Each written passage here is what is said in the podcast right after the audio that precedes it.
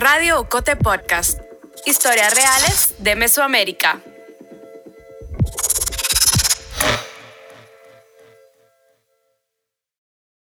Es octubre de 2022. El sol pega fuerte en Nuevo Progreso, un municipio de San Marcos que está al suroccidente de Guatemala, a unos 30 kilómetros de la frontera con México. Una calle del municipio resalta entre las demás. Está adornada con globos y flores de papel. Hay música y muchas personas comienzan a reunirse a lo largo de la calle. Los nervios de la gente se sienten en el ambiente. De un carro baja una mujer joven y a su encuentro sale otra mujer. Ambas corren a abrazarse. Floricita, la mayor de las dos, tiene 57 años. Viste una falda negra y una blusa rosada. Sofía, la más joven, tiene 38. Viste unos shorts y una blusa rosada también. Ambas mujeres tienen la tez morena, el pelo negro y largo, los ojos café oscuro. Son casi de la misma estatura. Han pasado casi 40 años desde que se vieron por última vez. Son madre e hija. Entre lágrimas y sonrisas se reconocen. Sofía le acaricia el rostro a su mamá y la abraza. Floricita pasa su mano por la cabeza de Sofía, la observa, la sostiene entre sus brazos. A su alrededor, familiares, amigos y vecinos aplauden.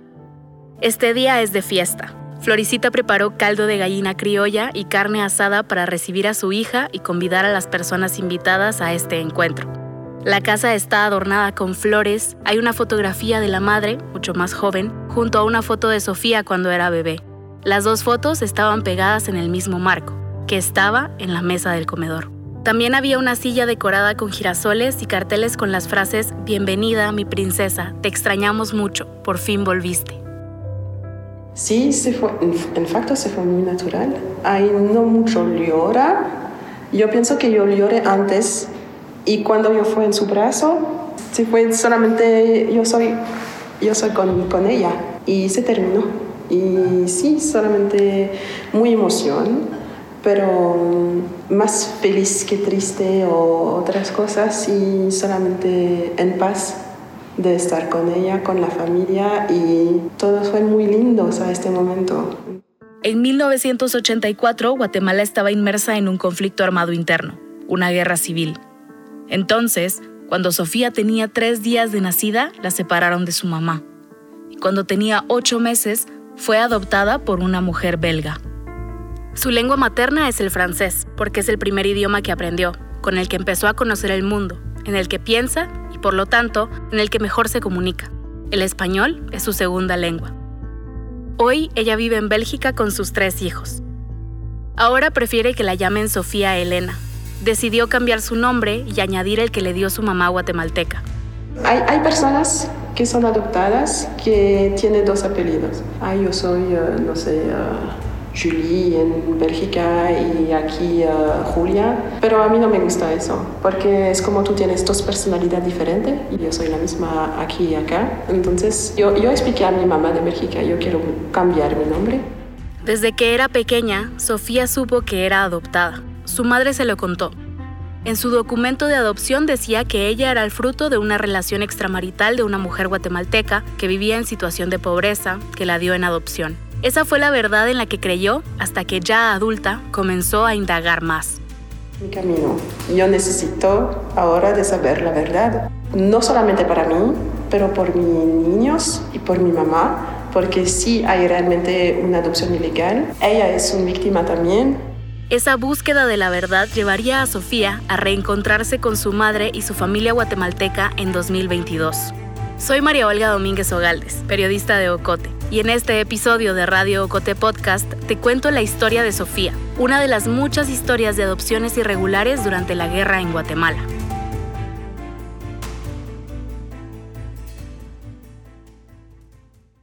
El 15 de febrero de 2023 nos encontramos con Sofía en la zona 1 de Ciudad de Guatemala, en la Liga de Higiene Mental, una institución guatemalteca que atiende y promueve la salud mental en el país.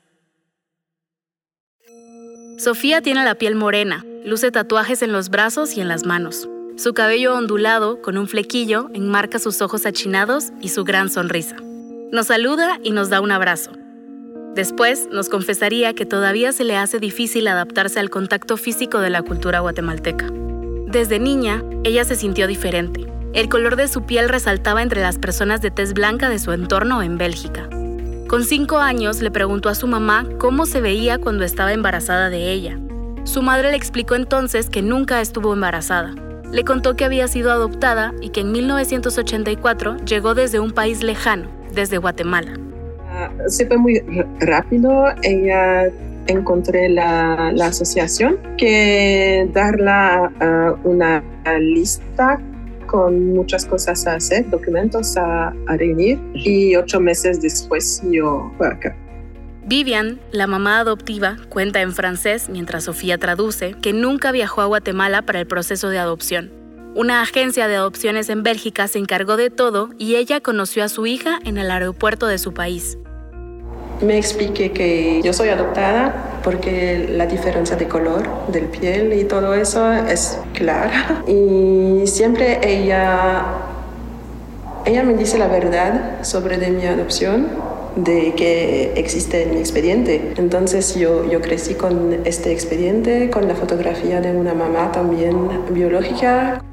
Vivian, que era viuda cuando decidió adoptar, dice que Sofía siempre fue una niña muy curiosa le dio libros, artículos y películas para que conociera más sobre Guatemala y el conflicto armado interno. Mucha de la información que leía o veía no le gustaba. No le gustaba Guatemala. Así que durante su adolescencia decidió que no quería saber más. Yo no quiero saber nada porque yo tengo muchas informaciones y yo no sabe qué hacer con eso. Mi mamá trató de, de inscribirme a una clase de español no. Él me propuso de ir en Guatemala, no, gracias. Sofía había pasado por un proceso de duelo muy grande, la pérdida de su abuelo, que para ella era una figura paterna. Ese dolor, más los cambios de adolescente, le hicieron rechazar todo lo que viniera de Guatemala. Con 24 años, cuando recién terminaba sus estudios universitarios para ser trabajadora social, Sofía sintió que era un buen momento para conocer Guatemala. Decidió viajar sola quería descubrir el país por sí misma. Durante seis meses vivió en Antigua Guatemala. En este viaje no tuvo interés por contactar a su madre biológica, solo quería vivir en el país. Por las mañanas iba a clases de español y durante las tardes ejercía como voluntaria como trabajadora social en orfanatos. En la tarde yo fui a hogar o otro lugar para ayudar a los niños o o ver los padres o todo eso. Y, sí. A mí me gusta, pero fue también muy duro porque los, los hogares me recuerdo que yo no sabe sobre mi propia historia porque yo sé que durante dos o tres meses no sabemos, no, no sabemos a dónde yo, yo fui a este momento, entonces yo me imagino, ah, tal vez que yo fui a un lugar como eso o no. Eh, se fue un poco duro, pero sí, ah, yo quiero iniciar mi, mi vida profesional a, este punto. Sofía cuenta que cuando llegó a Guatemala por fin sintió que pertenecía a un lugar. Se sintió cómoda, como cuando sabes que estás en casa. Regresar a Bélgica fue muy duro. Ella sentía que la cultura en la que mejor encajaba era la guatemalteca, pero debía volver a su país adoptivo. De regreso en Bélgica extrañaba vivir en Guatemala, extrañaba el clima y a las personas que había conocido durante el viaje a su familia de corazón, como ella les llama. A este momento yo me dijo, ¿qué yo voy a hacer para estar en paz? ¿Continuar a buscar o no? Y yo me dijo, no, yo no necesito de saber porque ellos son acá conmigo, ellos existen, entonces yo existo también. Y yo no necesito de saber nada más. Con ellos, Sofía se refiere a sus hijos. Hoy es madre de tres hijos, Ilian de 14, Joham de 11 y Elliot de 9 años. Hasta ese momento no había decidido buscar a su madre biológica. Estaba en paz con saber la verdad de su expediente de adopción. Pero en 2017, cuando Sofía tenía 33 años, una persona que también había sido adoptada en Guatemala le envió un enlace de una investigación de Sebastián Escalón, publicada en Plaza Pública. El reportaje documentaba métodos de adopciones irregulares durante el conflicto armado interno. Entre 1977 y 2007, antes de la aprobación de la ley de adopciones, Guatemala era un país exportador de niños. En un informe de la extinta Comisión contra la Impunidad en Guatemala, CICIG, se reporta que en ese periodo el 95% de los menores adoptados fueron llevados a otro país. No hay cifras exactas de las víctimas de adopciones irregulares, pero los casos y las investigaciones muestran que miles de niños y niñas fueron víctimas de redes de trata, que se dedicaban al negocio de las adopciones. En el informe se detalla que solamente en 2007 el negocio alcanzó a cifrar 200 millones de dólares. La CICIG identificó diversas modalidades de redes ilegales, integradas por notarios y jaladoras, quienes se encargaban de robar o comprar niños a sus madres biológicas, o en otros casos amenazar, coaccionar o engañar a las mujeres para que den a sus hijos en adopción. En la publicación de Plaza Pública aparecía el nombre de Ofelia Rosal de Gamas, que se consigna en el expediente de adopción de Sofía. Según el reportaje de Escalón, esta mujer se encargaba de buscar a personas vulnerables o en pobreza que aceptaran dar a sus hijos en adopción. Rosal de Gamas era cuñada del general Oscar Humberto Mejía Víctores, presidente de facto de Guatemala entre 1983 y 1986. Un año después de que Mejía Víctores dejara el poder, en 1987, la policía la acusó de encabezar una red de adopciones irregulares. Una investigación de la Policía Nacional citada en el reportaje de Plaza Pública reveló que los bebés que esta red sacaba de Guatemala salían como turistas.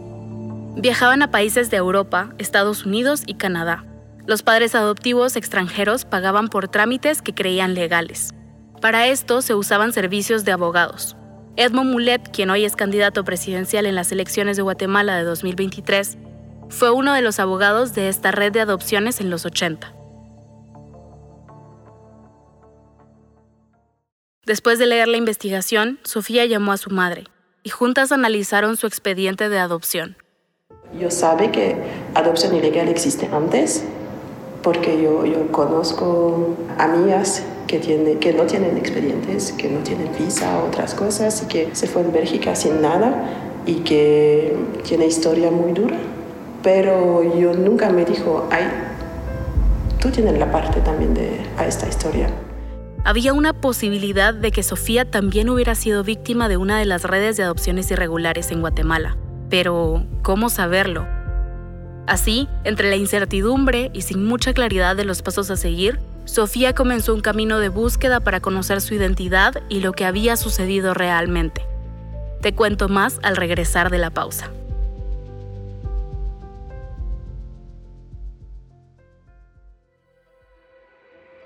Ojalá que te esté gustando este episodio y que te resulte interesante. Si nos escuchas en marzo de 2023, cuando lo estrenamos, estaremos celebrando nuestro cuarto aniversario. Son cuatro años de hacer periodismo para ti, de investigar y narrar desde miradas diversas sobre mujeres y géneros, sobre ambiente, memoria histórica, justicia y cultura. También de ser el único medio en Guatemala con una sección permanente de fact-checking. Nos interesa mucho saber quién eres, tus preocupaciones y tus intereses. Por eso, en este mes de aniversario, estamos realizando una encuesta. En la descripción de este episodio y en nuestra página web agenciaocote.com podrás encontrarla. Desde ya, gracias por responder. Y si escuchas este episodio en diferido, te invitamos a suscribirte a nuestra newsletter semanal, El Correo de Ocote, para que no te pierdas de nuestras publicaciones y actividades. Entra en agenciaocote.com para encontrar más información. Seguimos.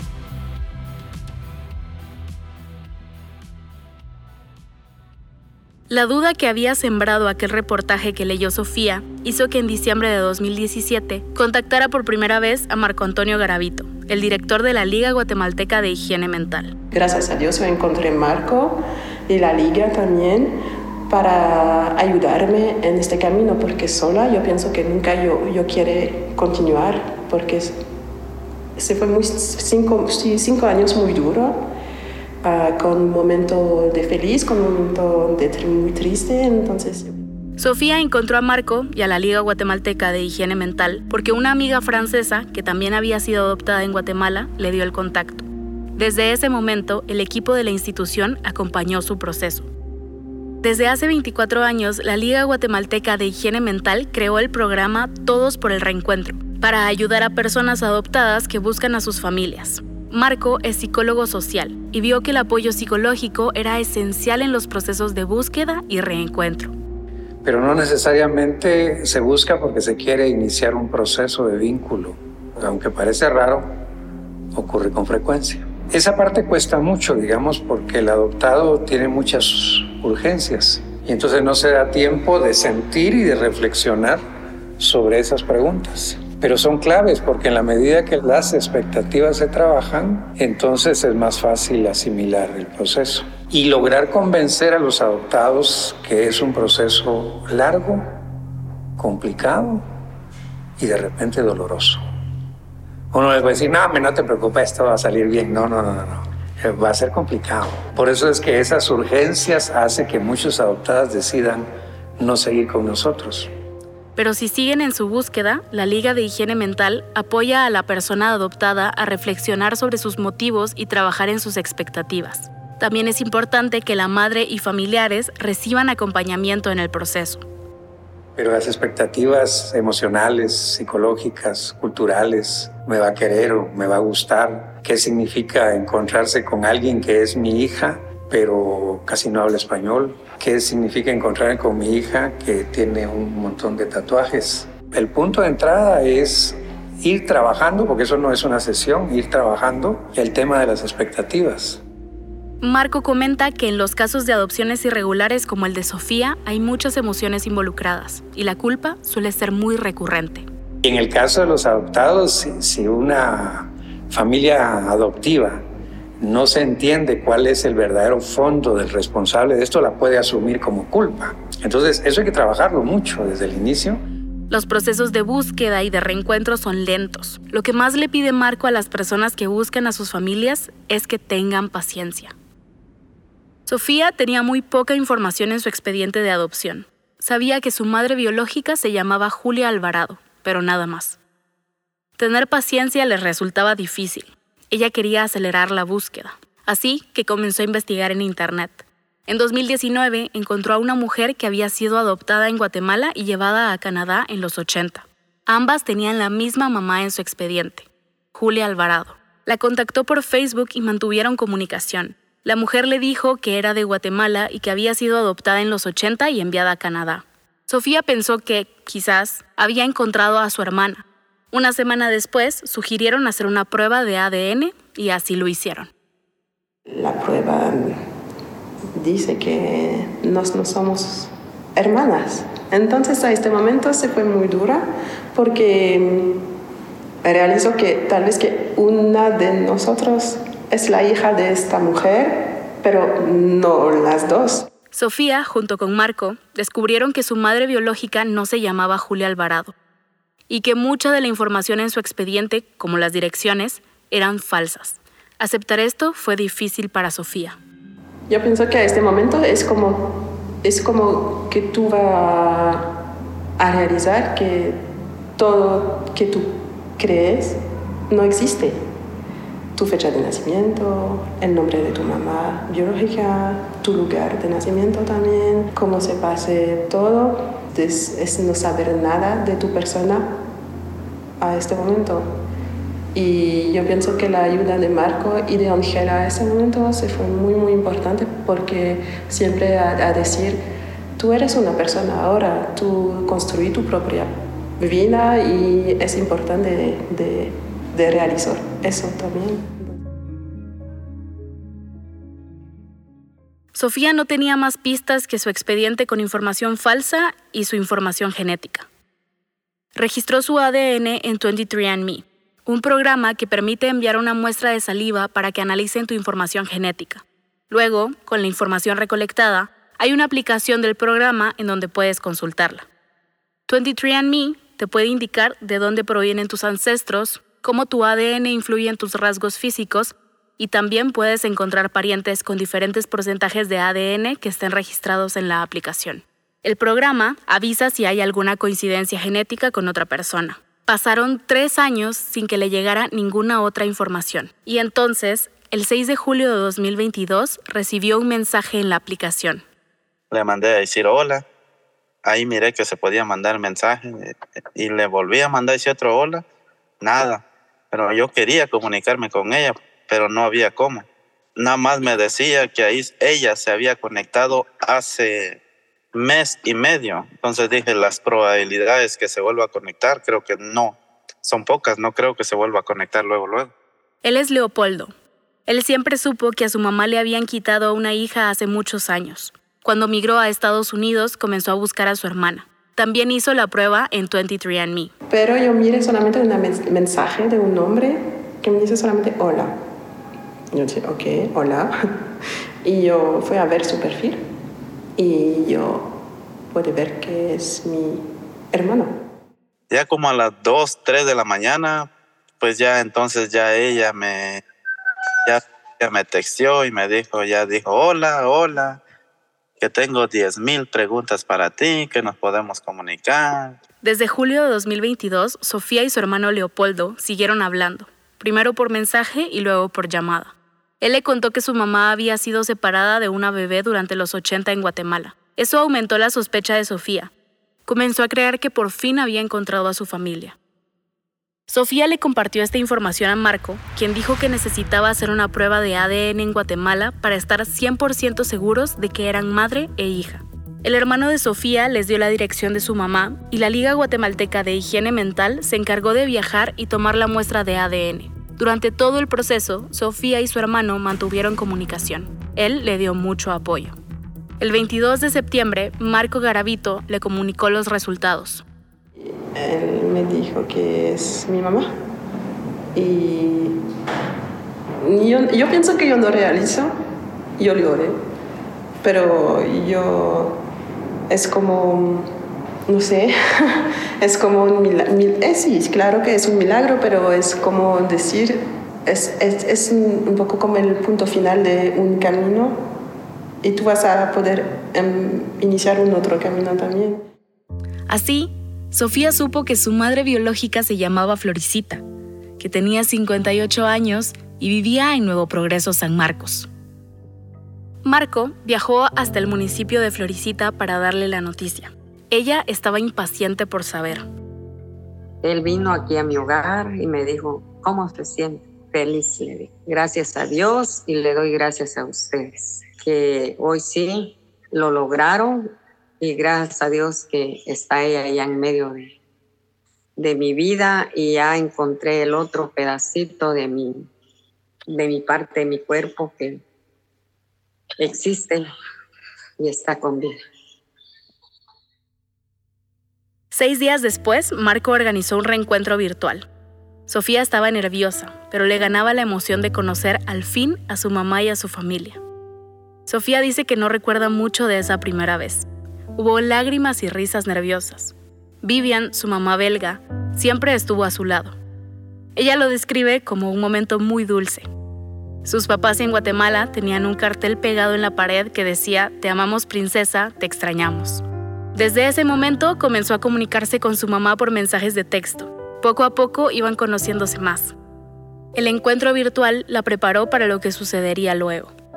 Algo maravilloso. Bienvenida, Sofía este pueblo de, la bendición. Un mes más tarde, en octubre de 2022, Sofía viajó a Guatemala por segunda vez, después de esa primera visita cuando tenía 24 años. Ahí, al fin, pudo abrazar a su madre guatemalteca. Sí, súper nerviosa de, de, encontrarla, de, de verla, de realizar.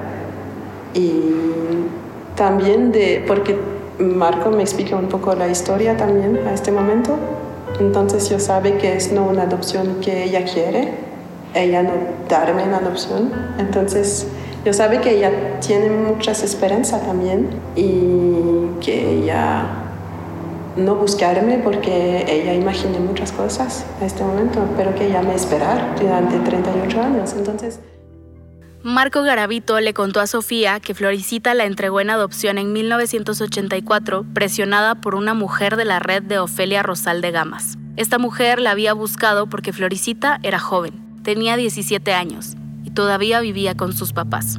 Cuando esta mujer llegó a su casa, el padre de Floricita le dijo que tenía que dar en adopción a Sofía porque no podía seguir viviendo en la casa con el bebé. Ella sintió que no tenía otra opción, aceptó entregársela a la mujer. De ahí aparecieron una señora, un señor, y me la quitaron, que ella no iba a vivir aquí, que aquí solo los, los cerdos vivían andando entre el lodo y que ella no era para vivir entre el charco y que no me iban a dar lugar que yo la, tuviera aquí conmigo. Y se la llevaron, andaba yo muy confundida. Ya nunca llegué a saber de ella, jamás. Solamente me dejaron 20 quetzales ahí tirados y que me comprara unas vitaminas y ahí lo dejaron, pero para mí no fue fácil. El 25 de febrero de 2023, cuatro meses después de encontrarse con su mamá, Sofía participó en una actividad por el Día Nacional de la Dignidad de las Víctimas del Conflicto Armado Interno en Ciudad de Guatemala. Esa noche, Ignacio Segura, o Nacho, un amigo de Sofía que fue adoptado en Canadá, también irregularmente, presentó un reportaje documental sobre adopciones irregulares. Sofía llegó para ayudarle con los preparativos. En el Centro Cultural Mosaico, en la zona 1 de Ciudad de Guatemala, se reunieron otras personas adoptadas en los 80 en Canadá, Bélgica y Estados Unidos. Algunas de las presentes integran el colectivo Estamos aquí, que brinda apoyo en procesos de búsqueda. Sofía camina rápido de un lado a otro, Viste una blusa de flores, una larga falda negra y tenis que le permiten moverse con ligereza entre las sillas del jardín del lugar. Habla con algunos amigos que ha ido conociendo en los últimos años, también adoptados. Se toman fotografías, platican de sus vidas y de sus procesos. No están solos, se acompañan. Que hay otros jóvenes adoptados que se han levantado del piso e encontró su voz para luchar para la verdad la justicia y la paz, porque es el primer paso que es muy difícil de tomar, de buscar esa voz adentro de ti. Este ya basta, ¿verdad? La vida me ha hecho muchas cosas, pero ahora la vida es, yo tengo control de esta vida y yo quiero buscar la verdad. Entonces, para mí ellos son un gran ejemplo, ¿verdad? Uh, yo he sentido como bendecido a conocer a los demás, ¿verdad? Porque ellos nos están enseñando que que uno no está solo en esta lucha. Él es Osmin Tobar. En 1997, él y su hermano Jeffrey fueron separados por la Procuraduría General de la Nación y dados en adopción a dos familias estadounidenses. Su proceso se llevó ante la Corte Interamericana de Derechos Humanos, en donde se dictó sentencia. Se responsabilizó al Estado de Guatemala por la violación de los derechos humanos y por no investigar las irregularidades cometidas durante los procesos de adopción. Al terminar la proyección del documental, Flor Ramírez, la madre biológica de Osmin, pidió la palabra. Tal vez yo no lo pueda ver crecer, pero ahora lo disfruto. Como le digo, vale más el lazo de madre y hijo. Que digo, te apoyo, te lucho. Si hay que ir a tocar puertas para rescatar a todos esos niños que fueron arrebatados, cuenten con nosotros que ahí estamos para apoyar y encontrar a la, mamá. Nunca hay que decir, no la voy a encontrar. Sí la vamos a encontrar. Vamos a encontrar el lazo que nos une de sangre. Flor Ramírez y Osmin se reencontraron en 2011. Cuatro años después, él decidió quedarse a vivir en Guatemala, donde se casó. Después de reencontrarse en octubre de 2022, Floricita y Sofía han empezado a reconstruir un vínculo que les fue cortado hace 38 años. La familia de Sofía en Bélgica y la de Guatemala han sido un apoyo importante para ella. Por ahora, ella seguirá viviendo en Bélgica con sus hijos. Espera volver al país en estos próximos meses. Mantiene constante comunicación con su familia a través de mensajes y de llamadas. A un momento yo me sentí corta en dos, entre los dos familias, entre los dos mamás, entre los dos todo. Y yo no quiero estar en, en este estado. Y yo pienso que necesito tiempo para, para estar completa. El guion y las entrevistas de este episodio las hicimos Angélica Medinilla, periodista de Ocote, y yo, María Olga Domínguez Ogaldes. La edición es de Elmer Mengíbar y Carmen Quintela. La música original es de Lucas Apiola y Avirame Spice.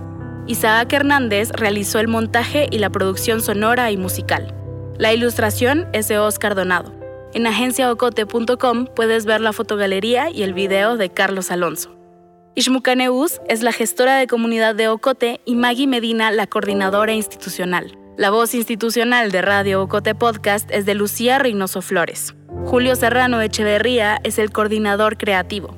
Alejandra Gutiérrez Valdizán es la directora general y editorial de Ocote.